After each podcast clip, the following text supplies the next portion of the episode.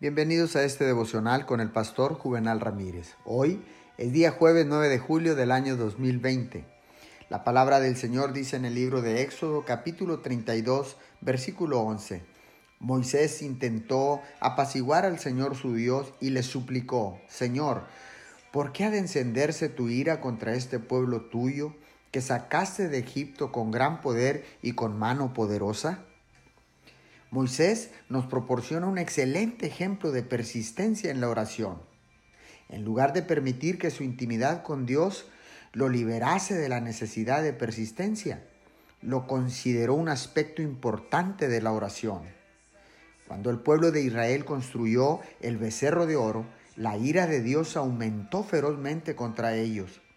Jehová decidió a ejecutar justicia le dijo a Moisés lo que tenía planeado hacer.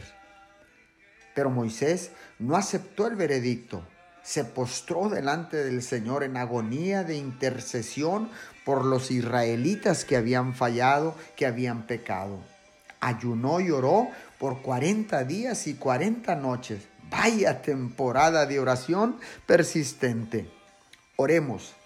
Amado Dios, te damos gracias porque Moisés ha sido un ejemplo de lo que significa orar persistentemente.